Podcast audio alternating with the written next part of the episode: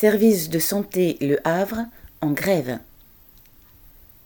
Jeudi 9 février, une grève a touché les escales, autrement dit les six EHPAD publics de la ville, ainsi que la blanchisserie et le service cardiologie de l'hôpital Jacques Monod, le grand établissement de l'agglomération.